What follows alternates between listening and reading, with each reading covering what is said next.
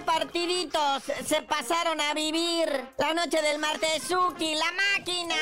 Bueno, la verdad es que la máquina no ganó, más bien como que Cholos perdió. Como dijo aquel, haya sido como haya sido. Sí, Cholos un desempeño muy pobre.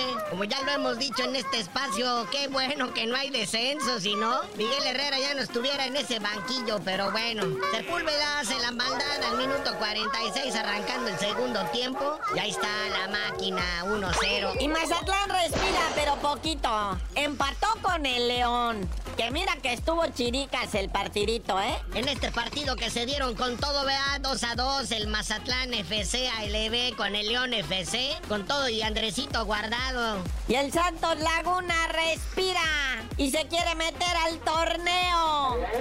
Que sea apenas la jornada 4, pero pues ahí vienen las 5 y luego las 6 y así se van. Pues sí, parece el despertar del Santos ahora sí. 3 a 0 le clavaron al Puebla, que mira, el Puebla aguantó las embestidas hasta lo que pudo. Pero después del penal a favor de Harold Preciado, el cual anotó al minuto 65, como dijo Emanuel, todo se derrumbó dentro de mí, ahí en el Puebla. Porque luego anotó Carrillo al 73 y Vergara al 90. ¡Cayó el diablo! ¡Ganó la chiva!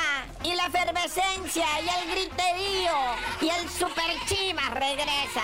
Ah, en este partido sí se dieron con todo también. Y fue del morbo. Pues era el Toluca acá en el estadio Akron y pues esperaban que regresara el otrora hijo pródigo del rebaño sagrado, Alexis Vega, pero pues él ni siquiera estuvo en la banca. Que por cierto, la chiva, ¿eh? Gol de vestidor al minuto uno en los pies del nene Beltrán. Luego Pavel Pérez al 43 y Marín descontó al 81 para el desempate. Por el Diablo Rojo del Toluca, pues Marcel Ruiz al minuto 7 emparejó los cartones. Y luego García al 45 más 3, pues se los volvió a emparejar otra vez. ¿Qué tenemos para hoy, muñequito? Para ir preparando el aperitive. Sí, partidos para hoy, todavía continuando con esa jornada 4. 7 de la tarde, el Pachuca recibiendo al Atlas. Pachuca que es treceavo de la tabla contra el Atlas que está en el 12. O sea, es un duelo de nivel. Y a las 9 de la noche en CU, el Puma recibe al Necaxa. Este es más o menos porque el Puma está sexto de la tabla y el Necaxa cuarto. Ese Necaxa está en los primeros lugares, ¿eh? Pero así empieza, luego a fin del torneo se desinflan todos. Pumas, Necaxa. Sí está dos triquis, ¿eh? Oye, padre, cuéntame de eso.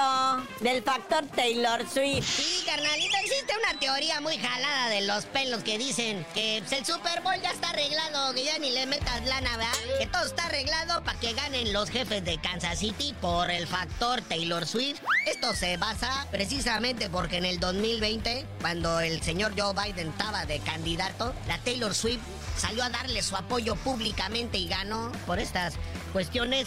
Los conspiranoicos dicen que ya está arreglado, ¿verdad? Que le metas toda tu lana a los jefes de Kansas City, a ver si es cierto.